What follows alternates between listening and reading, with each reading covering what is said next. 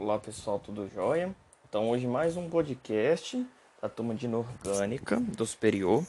Nós vamos falar sobre átomos multieletrônicos na química inorgânica e propriedades periódicas, tá? É, espero que esse podcast ajude vocês a estudarem.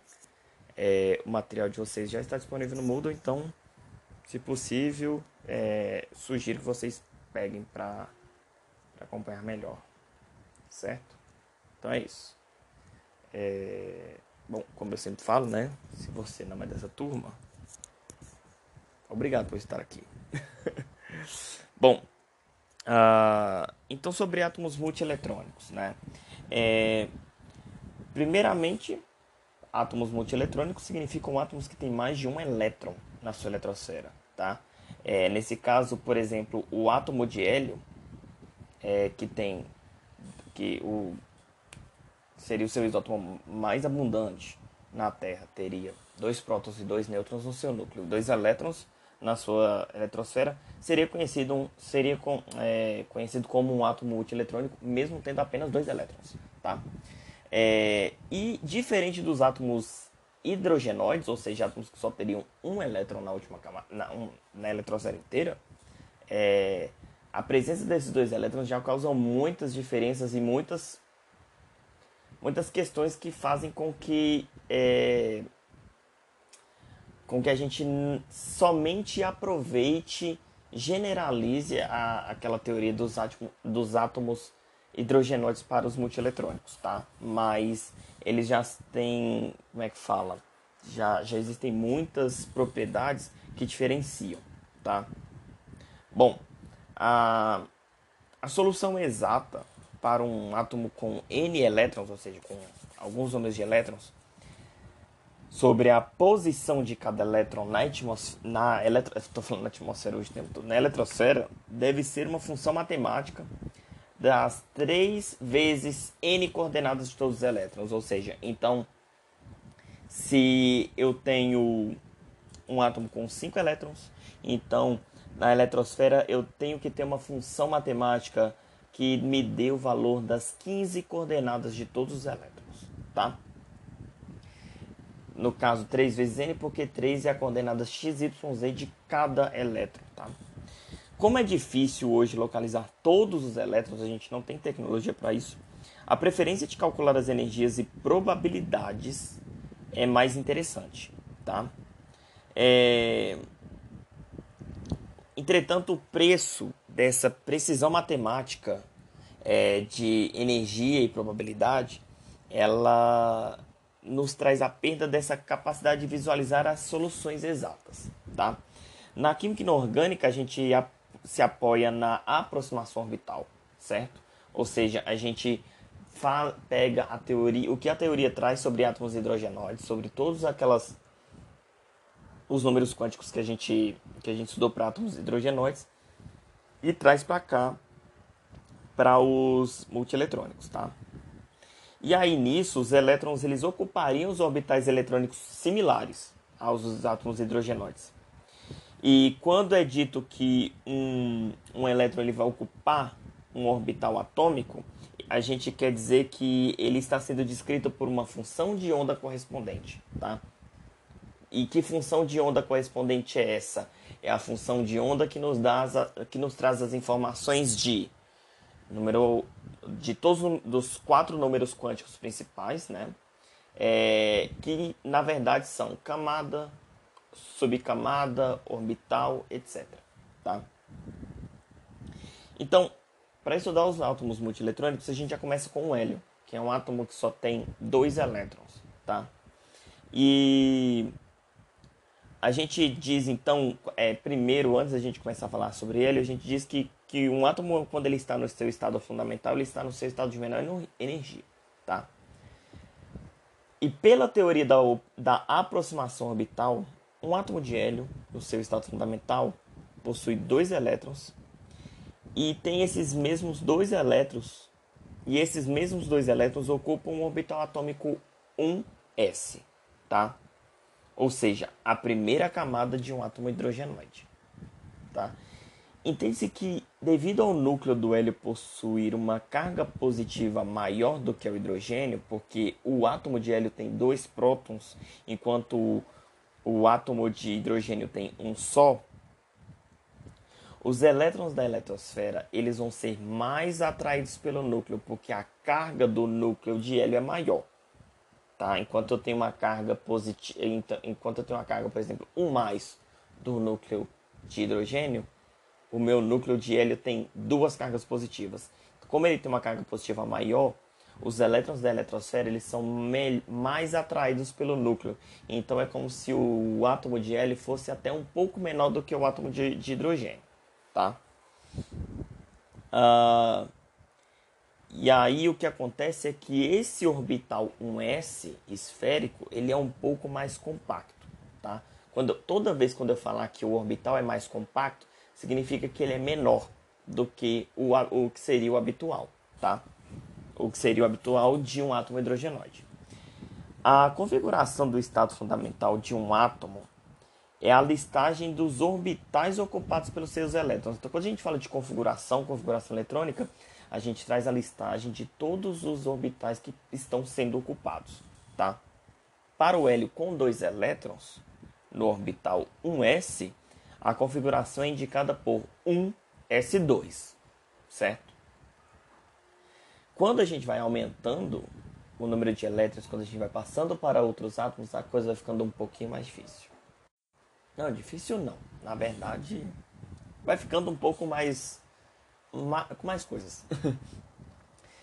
é, no caso, o lítio. E aí, quando a gente fala do lítio, a gente também traz a questão do, da, do princípio da exclusão de Pauli. O lítio ele possui um número atômico igual a 3, ou seja, ele tem 3 prótons no núcleo. No seu estado elementar, ele possui 3 elétrons na eletrosfera. No estado elementar é quando eu, quando eu considero meu, átomo, o meu átomo completo, com número de prótons, número de nêutrons e número de elétrons, tá? É, fundamental é quando eu tenho todos os, os, os elétrons ocupando os orbitais de menor energia. É, a configuração 1s3, ou seja, que três, três elétrons ocupassem o primeiro orbital atômico, ela é proibida por um princípio conhecido como princípio da exclusão de Pauli, é, que diz o seguinte: somente dois elétrons podem ocupar um único orbital, e se for o caso, os seus spins devem estar emparelhados, ou seja, cada, é, cada número de spin Lembra que o número de spin pode ser mais um, mais um, mais meio ou menos meio. Ou seja, direcionamento da setinha para cima ou para baixo. Tá? Então, caso os orbitais, caso dois elétrons ocupem o mesmo orbital, esses dois elétrons têm que ter, preferencialmente, no estado fundamental, o número de spins diferentes. Ou seja, um tem que ter mais meio, o outro tem que ter menos meio. Ou ou tem que ter a setinha para cima, ou tem que ser a setinha para baixo, tá? É... Outra forma de explicar o princípio de, da exclusão é que dois elétrons não podem ser descritos pelos mesmos quatro números quânticos N, L, ML e MS, tá? Com isso, é, a gente exclui essa possibilidade de dois elétrons ocuparem um orbital com o número ml específico, tá? Ou seja, não existe a configuração 1s3. No caso do átomo de lítio, o terceiro elétron ele deve ocupar um orbital da camada superior, mais, é, mais próxima. Você, no, no caso, a camada com n igual a 2, já que a camada n igual a 1, ela possui é, possibilidades ilimitadas de mais números quânticos tá? De acordo com todas aquelas regras de, números, de cálculo de números quânticos que a gente tem no, no material passado. Quando o número quântico n é igual a 2, as possibilidades de orbitais são com L igual a 0 e L igual a 1, ou seja, 2s e 2p. Então agora eu tenho dois tipos de orbitais, tá? E de acordo com os valores de ml, eu tenho um orbital s2 e três orbitais P, 2P. falei S2, é 2S. Eu tenho um, a possibilidade de um orbital 2S e três orbitais 2P. O que significa que eu tenho a possibilidade de quatro orbitais na camada 2. E tendo quatro orbitais na camada 2, eu tenho a possibilidade de preencher oito elétrons na segunda camada. Embora os orbitais possuam a mesma energia no átomo hidrogenoide, há dados que apontam que estes, de uma mesma camada, possuem energias diferentes no átomo multieletrônico. O que eu quero dizer é o seguinte, que mesmo que eu possa dizer que os orbitais na camada 2 eles tenham a mesma energia, existem estudos e, e estudos empíricos que dizem que, por exemplo, o orbital P e os, os orbitais P, 2P e o orbital 2S têm energias diferentes, tá? Então existe uma preferência, por exemplo, de que o primeiro a ser preenchido vai ser o de menor energia. Para entender essa diferença de energia em orbitais, numa mesma camada, precisamos adotar um conceito não considerado nos átomos hidrogenoides, que é a repulsão entre os elétrons, tá? Ou seja, dois elétrons são duas cargas negativas, então tenho que considerar a possível repulsão entre esses dois elétrons e a interação dos elétrons com o núcleo, porque o núcleo é uma, uma fonte de carga positiva. Então, elétrons que têm carga negativa, querendo ou não, eu tenho uma interação de atração entre esses dois. Na aproximação orbital, nós tratamos a repulsão entre elétrons de forma aproximada, não exata. Supondo que os elétrons estejam distribuídos de forma esférica ao redor do núcleo. Tá? Então, os elétrons a gente supõe que eles estariam distribuídos ao redor do núcleo é, em, um, em uma região esférica. Tá? E cada elétron sente a carga atrativa exercida pelo núcleo, que é positivo, e a carga repulsiva dos elétrons vizinhos, que, é, que são cargas negativas. A carga negativa dos elétrons reduz a carga do núcleo, chamada de Ze, para Z é chamada de ZEF. A gente chama, a gente gosta de chamar de ZEF. Seria ZEFE. O ZEF é o que a gente chama de carga nuclear efetiva. Então, a carga negativa dos elétrons reduz a carga efetiva do núcleo, que vai depender e, e essa carga, essa carga nuclear efetiva do núcleo, ela vai depender, é, é até redundante, re, redund, redundante. É, carga nuclear efetiva no núcleo. Mas enfim, carga nuclear é, ela vai depender do valor de N e do valor de L do elétron de interesse, ou seja, daquele elétron que a gente está tá analisando. Pois os elétrons em camadas e subcamadas diferentes, elas se aproximam do núcleo de formas diferentes, tá? Então, cada elétron em cada orbital, ele tem um jeito de interação com o núcleo de uma forma diferente.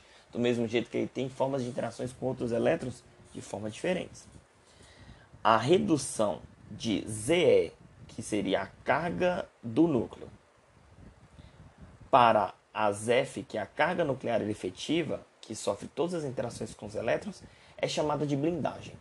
Então, quando eu tenho a diminuição da carga efetiva, a carga nuclear, para a carga nuclear efetiva, é, esse efeito é o que chamamos de blindagem.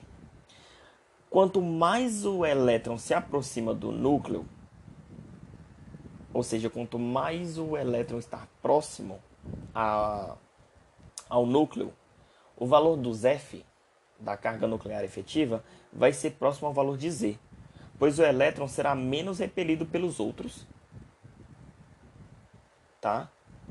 É, e mais e mais atraído pelo núcleo, tá? Então a gente considera que os, é, os elétrons de orbitais S têm maior capacidade de penetração, ou seja, eles têm a maior capa capacidade de poder preencher ou ocupar uma, uma, um orbital mais interno. Vou repetir isso de novo. Vamos lá, repetindo de novo, depois de tomar água porque a garganta está secando. É, o meu núcleo tem uma carga positiva. E essa carga de positiva a gente chama de Z é, com a quantidade de elétrons que tem em volta, essa carga positiva do núcleo ela é diminuída de, de, de elétron para elétron, ela tem um valor diminuído, que é o chamado de ZEF, tá? Porque é uma interação que a gente tem do núcleo com o elétron, tá?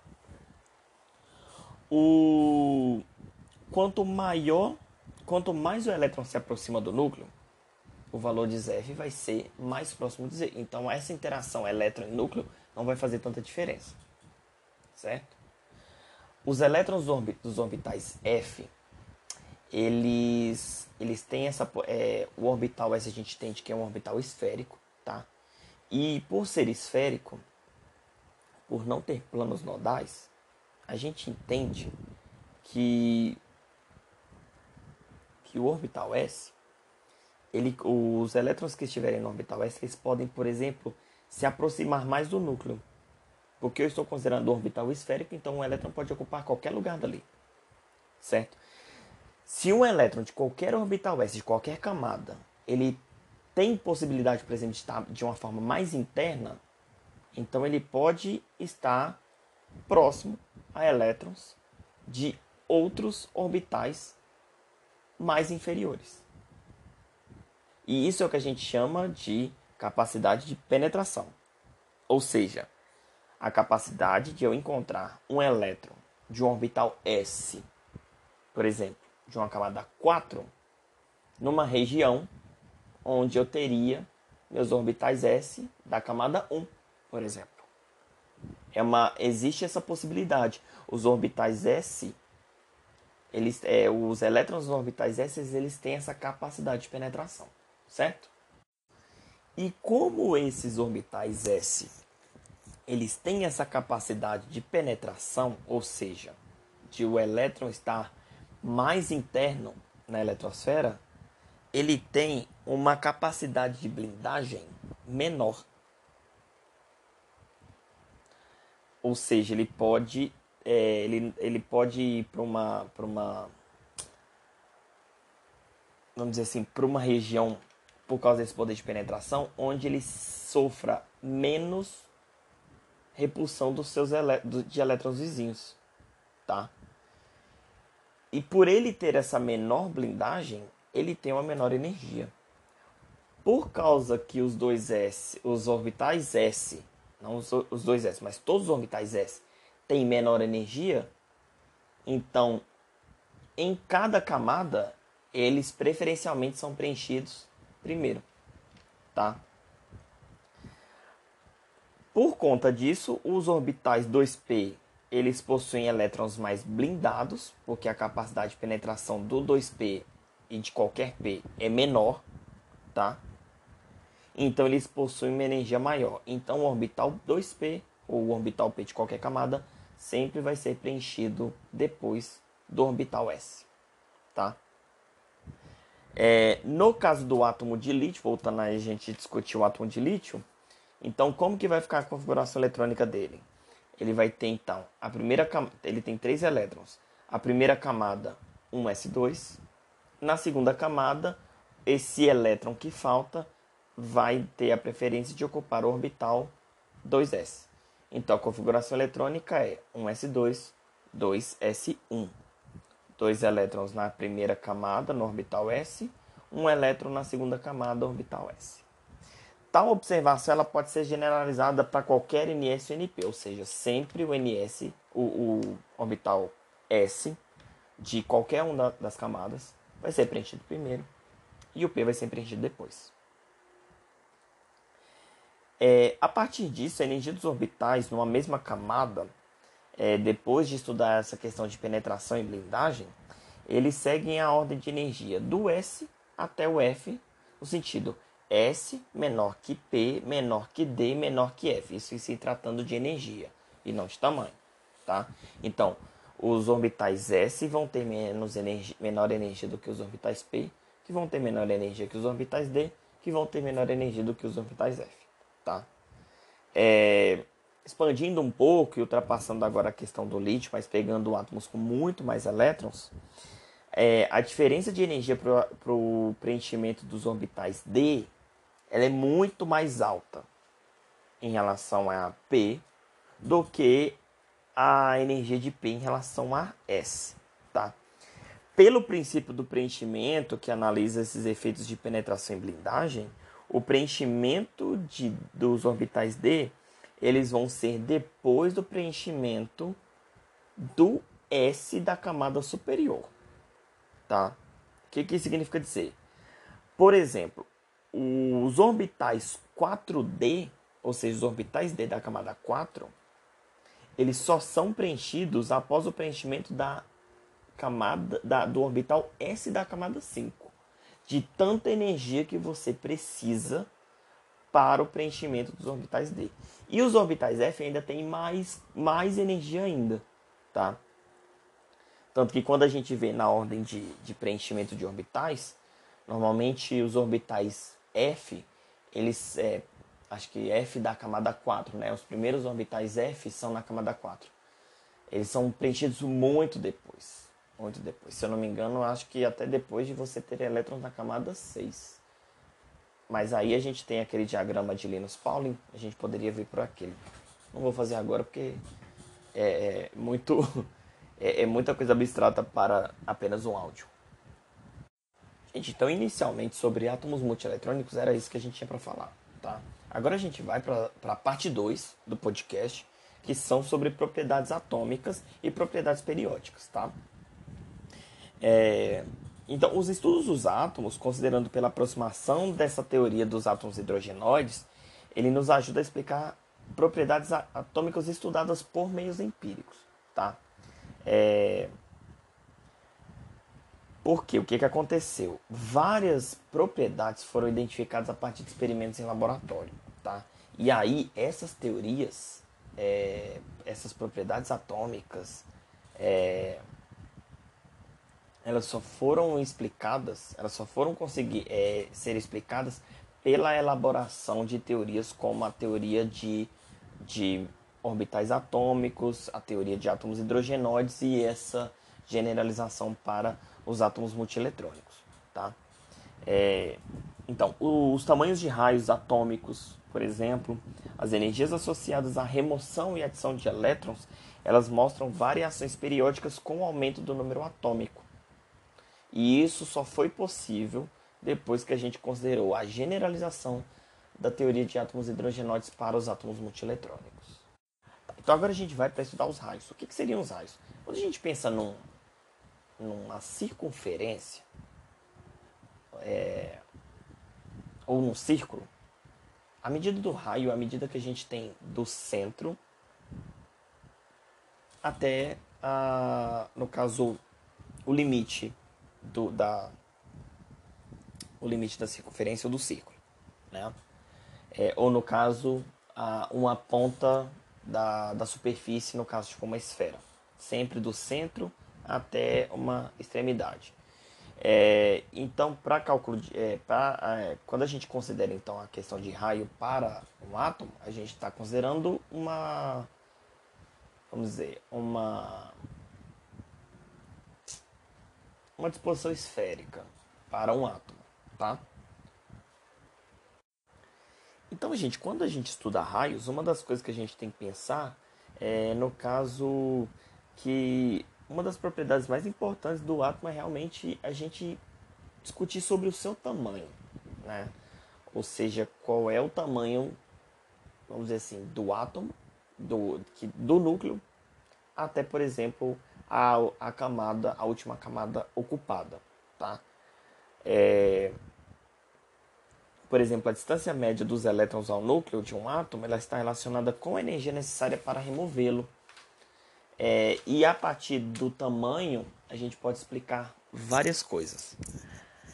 É, um átomo ele não possui o raio exato, tá? É, a grandes distâncias, a função de onda dos elétrons ela diminui. Mas uma coisa que a gente pode entender é que átomos que têm muito elét muitos elétrons, eles são maiores do que os átomos que têm poucos elétrons, tá? Em relação a raios, a gente tem várias medidas para raios, tá? A gente tem uma medida de raio metálico, que é a medida de um tamanho do tamanho de um átomo metálico é calculada como a metade da distância experimental entre dois centros de átomos vizinhos num sólido, certo? Então, o, o raio metálico ele é calculado em função de átomos metálicos, é, considerando a distância entre dois átomos num sólido entre os dois, a distância entre os dois centros dos átomos. O raio covalente ele é a medida do tamanho de um átomo não metálico, definido como a metade da distância entre os núcleos de átomos vizinhos de um mesmo elemento em uma mesma molécula, ou seja, em um mesmo constituinte. É, e aí, a partir dessas definições, a gente utiliza genera, genera, de forma generalizada o termo raio atômico. É, ou seja, tanto é, serviria tanto o, quando a gente faz o cálculo para raio metálico ou raio covalente, a gente generaliza e chama de raio atômico. Quando a gente fala raio iônico, isso está relacionado com a, a, distância entre os centros de cátions e ânions vizinhos. E aí, galera, quando a gente organiza os elementos na tabela periódica, a gente organiza de acordo com seus números atômicos e acaba que coincide que cada coluna ali, por exemplo, vai ter elementos onde tenham é, as distribuições na, na camada de valência é, similares numa coluna. E aí a gente pode observar a partir disso algumas tendências em relação a átomos, a, a raios atômicos. A primeira coisa é que os raios atômicos eles aumentam à medida em que se desce num grupo. Ou seja, quanto mais a gente vai descendo numa coluna, mais o, o raio atômico aumenta. Isso acontece porque a gente entende que é o aumento de elétrons e o preenchimento de uma camada a mais, tá? Por exemplo, no grupo 1, lá no material, a gente tem lítio, sódio, potássio, rubídio, césio e frâncio. E todos eles têm a mesma configuração na camada mais externa, na camada de valência, que é o S1. O que muda de um para o outro é que, por exemplo, o lítio, é, o S, é, a camada de valência dele é a camada 2, o rubídio, por exemplo, é a camada 5, o frâncio é a camada 7. Então, o que acontece é que cada um tem uma camada diferente. Então, quanto mais eu tenho camadas, maior eu tenho raio atômico. Então, por isso que eu falo que, à medida que se desce num grupo, eu tenho o aumento de, é, de raio atômico. Outra propriedade é que os raios atômicos eles aumentam ao longo de um período da direita para a esquerda, tá? Por que, que isso acontece? O que, que, é o período? O período, no caso, é aquela linha, a linha horizontal de elementos. Né? Então, por exemplo, quando a gente considera ali o segundo período, a gente tem lítio, berílio, boro, carbono, nitrogênio, oxigênio, flúor. Tem que tomar cuidado que às vezes a gente fala fósforo sem querer. Flúor e neônio, tá? Ali, naquele... Nesse período, a gente tem da esquerda para a direita o aumento do número atômico, ou seja, o aumento do número de prótons no núcleo. Quando a gente tem um aumento do número de prótons no núcleo, a gente tem um aumento da ZEF, ou a gente tem um aumento da carga nuclear efetiva, por causa da quantidade de prótons. E a, o que, que a carga nuclear efetiva, quanto maior ela é, o que, que ela faz? Ela puxa, ela atrai os elétrons para mais próximo do núcleo. E aí os átomos eles acabam sendo mais compactos, ou seja, eles acabam sendo menores. Então, por isso que mesmo que lítio e flúor, por exemplo, sejam da mesma do mesmo período e tenham apenas duas camadas, cada é, to, é, todos do, do mesmo período têm o mesmo número de camadas. Então, mesmo que lítio e flúor tenham apenas duas camadas, a gente entende que o flúor ele é menor por quê? Porque o núcleo dele é mais positivo e a carga nuclear efetiva dele é maior e ela puxa os elétrons para mais próximo do núcleo. Então, por isso que o, o átomo de flúor, por exemplo, vai ser menor do que o átomo de lítio. Certo? Bom, uma outra característica geral está relacionada com os raios iônicos, relacionada com os raios iônicos, é, é que os ânions eles são maiores que os átomos elementares, ou seja, um ânion flúor menos, ele é maior do que o, o flúor elementar. E, por exemplo, um sódio, um cátion de sódio, um sódio mais, ele é menor do que o, o sódio elementar. Tá? Isso porque quando a formação de ânion, ou seja, o recebimento do elétron, é, o ânion ele é maior devido ao aumento de uma repulsão elétron-elétron que ocorre na adição desse elétron e há uma redução das F. E quando você diminui as F, você tem o que? Você tem uma. Quando você aumenta as F, você tem a contração. Quando você tem a diminuição das F, você tem uma pequena expansão. E quando a formação do cátion, ou seja, a liberação de elétrons, ele fica menor não somente por causa da diminuição elétron-elétron, mas porque a perda de um elétron aumenta o valor das F, ou seja, da carga nuclear efetiva. O próximo tópico seria a energia de ionização. A energia de ionização é a energia mínima necessária para remover um elétron de um átomo na fase gasosa, de acordo com a equação que a gente tem aí em laranja. Aí a energia de ionização, também chamada de I maiúsculo, ela é diretamente proporcional à sua carga nuclear efetiva, ou seja, as F ao quadrado, elevado ao quadrado, e inversamente proporcional ao número quântico que representa a sua última camada, ou seja, o valor de n. E a gente pode dizer numa numa equação matemática, como está representada aí no material, é que a energia de ionização, então, ela é diretamente proporcional à carga nuclear efetiva e inversamente proporcional ao número da sua última camada. As energias de ionização, elas se relacionam fortemente com os raios atômicos, tá? É, quando a gente olha essa equação que está em preto, é, que o I está em preto e a gente tem as F em vermelho e o N2 em sei lá com essa. É, o que, que acontece? A gente pode dizer o seguinte: quanto maior é as F, maior vai ser a energia de ionização. Então, ou seja, quanto maior a carga nuclear efetiva, maior vai ser a energia de ionização.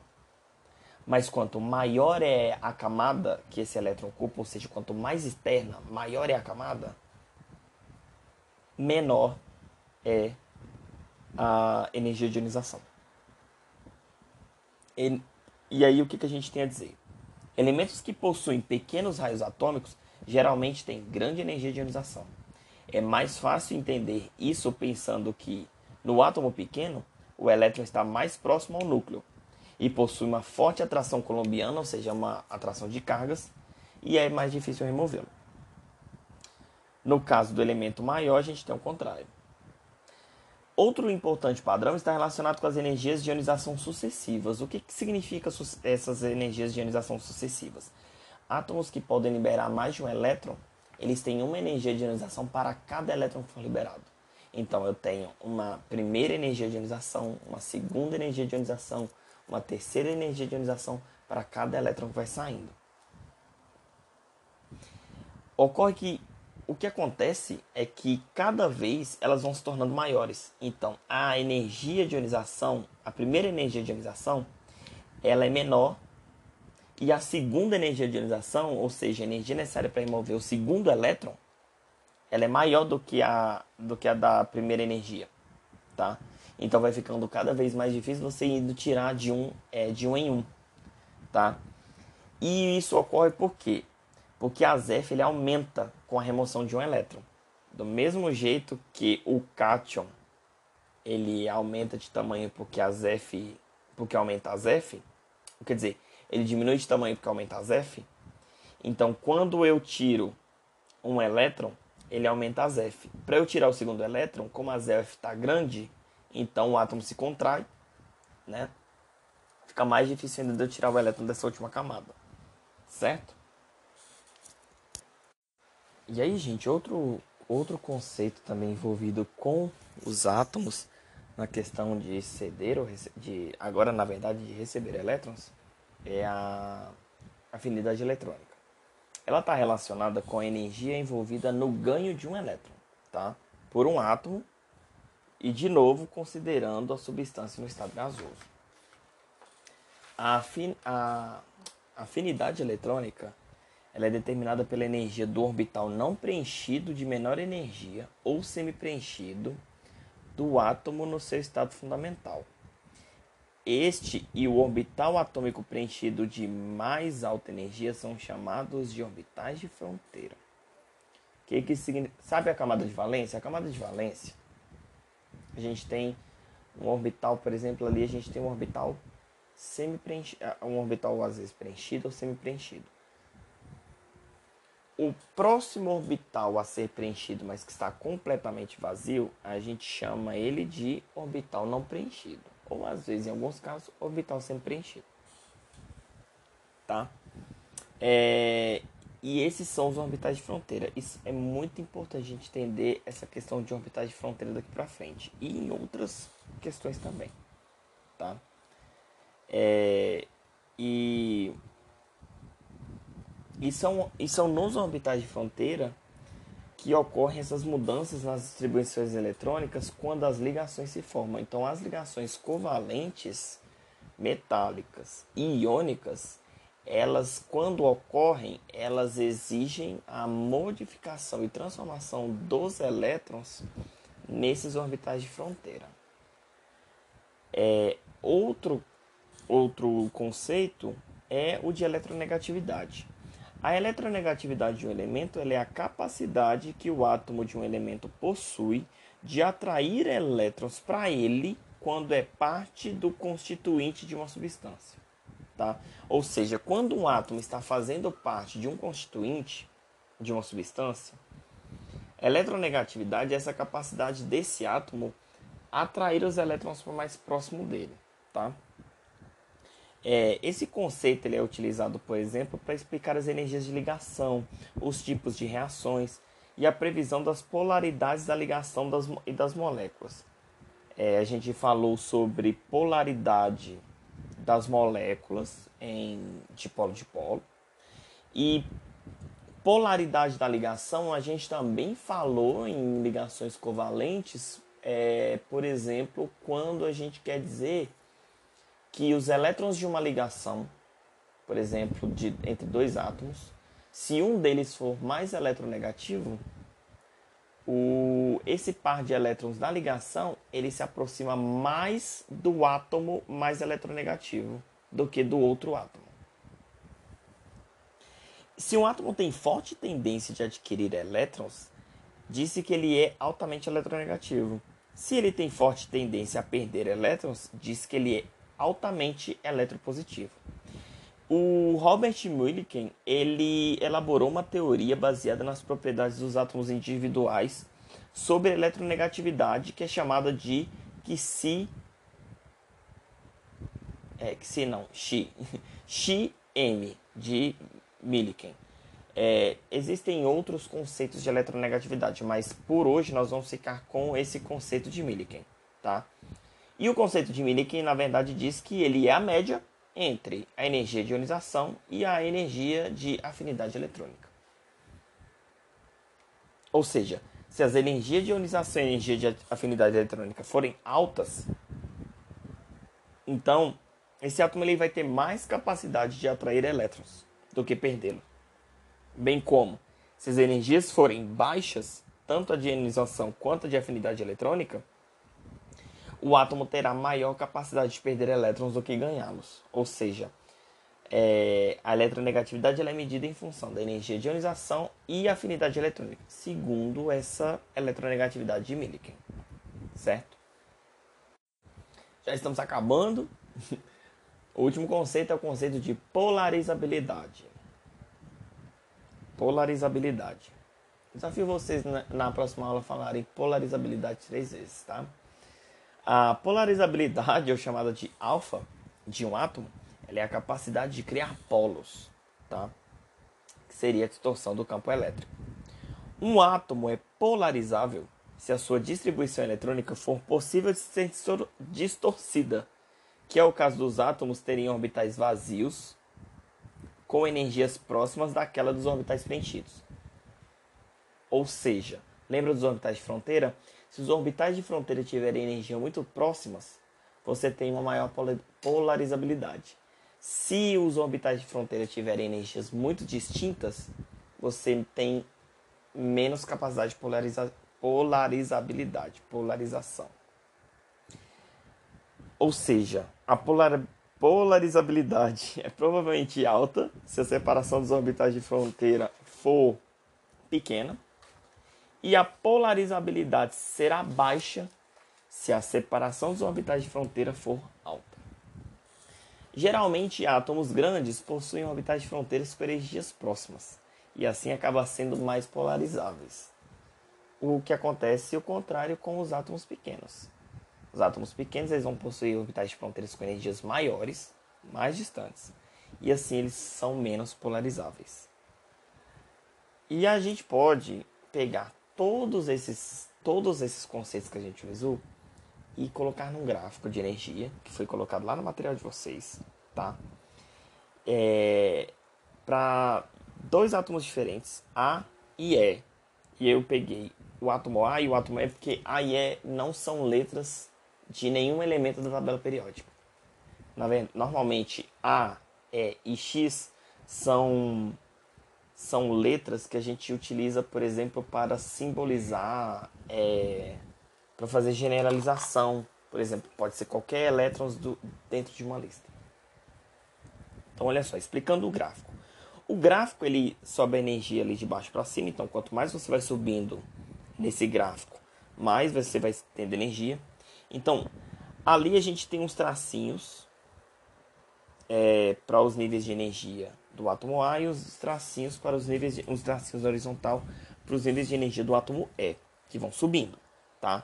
Eu destaquei um, um tracinho verde nos dois casos como orbitais preenchidos de maior energia, ou seja, ali seriam os orbitais da camada de valência, tá? Preenchidos. E em laranja, eu coloquei ali é para representar o que seria energia, o nível ali de energia de um orbital não preenchido de menor energia. Então, esses dois são os orbitais de fronteira. No átomo A, a gente pode ver que a distância entre o nível verde e o nível laranja está muito grande. E no E, o nível verde e o nível laranja estão mais próximos. Então, ali a gente está representando distâncias diferentes para orbitais de fronteira. Tá? Então, vamos começar, por exemplo, com o. Ah, não. Aí a gente tem outros conceitos ali, né? Aquele roxo, aquele intervalo roxo representado por alfa, seria o valor da polarizabilidade, que ela é calculada em, fun em função da diferença entre os níveis dos orbitais não preenchidos e dos orbitais preenchidos. O, a trajetóriazinha roxa, é, roxa já falei, marrom, que é o Xm, que é a eletronegatividade. Então ela sai ali do meio, do valor do meio entre os dois os dois orbitais de fronteira até o limite da ionização, tá? Então isso aí seria o valor da eletronegatividade. Uh, o azul claro seria o valor da ionização, ou seja, que é a capacidade da liberação de um elétron que estaria saindo do orbital preenchido de maior energia. E o vermelho seria a afinidade eletrônica, que é justamente a capacidade de receber um elétron para ocupar a, o orbital não preenchido de menor, de menor energia. Tá? E o que, que a gente pode dizer olhando esse, essa ilustração? O átomo A ele possui baixa polarizabilidade porque a distância entre o orbital preenchido e o orbital não preenchido é maior do que a do E, por exemplo. Tá? O E já tem uma alta polarizabilidade porque a distância de energia entre os orbitais preenchidos e não preenchidos é pequena. O átomo A ele possui uma baixa eletronegatividade, tá? Na verdade, os dois ali parece que teriam o mesmo valor de eletronegatividade, mas comparando os dois, o E vai ter a maior eletronegatividade, porque a distância do limite de ionização até o centro do valor, né, ali a média do valor dos orbitais de fronteira, é maior para o átomo E. É, em relação à energia de ionização, a energia de ionização do átomo A é grande, devido à, à energia do orbital, do orbital preenchido de maior energia ser baixa. Tá? A energia de ionização do átomo E ela é pequena. E aí, o que, aí, assim, apesar de ter o grande trajeto, é, aí a gente mede em relação ao trajeto, né? Apesar de o átomo preenchido, o átomo não, o orbital preenchido de maior energia do átomo A ter uma energia menor do que a do átomo E, a energia para ele alcançar até o limite da ionização é um trajeto maior. Então a gente tem que pensar nesse caminho azul, tá? Na, na, no que faz a setinha azul.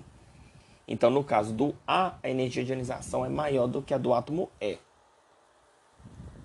E por último, e não menos importante, a energia de afinidade eletrônica do átomo A, ou seja, de receber um elétron para o pra orbital de para o orbital não preenchido, de menor energia, é, ela é pequena, enquanto a, a afinidade eletrônica do átomo E ela vai ser grande por causa da baixa energia do orbital não preenchido de menor energia. Beleza? Gente, é só isso, tá? Muito obrigado por quem ouviu aqui até agora. Hoje, particularmente, foi meio difícil fazer esse podcast porque eu tive que interromper várias vezes para tomar água, que minha garganta hoje cansou de um jeito muito estranho, né? Talvez seja por causa da tô tomando uma medicação para sinusite e rinite que enfim. É, é isso, tá? Eu espero que vocês tenham aproveitado esse material. Estudem bastante, ouçam bastante, tal. E não esqueçam de que ele é o seu material de consulta no dia da prova, tá? Bom, é isso. Beijos para vocês, espero que vocês ouçam. Foi feito com muito carinho. Um pouco de dor de garganta também. Beijos e até mais. Tchau, tchau.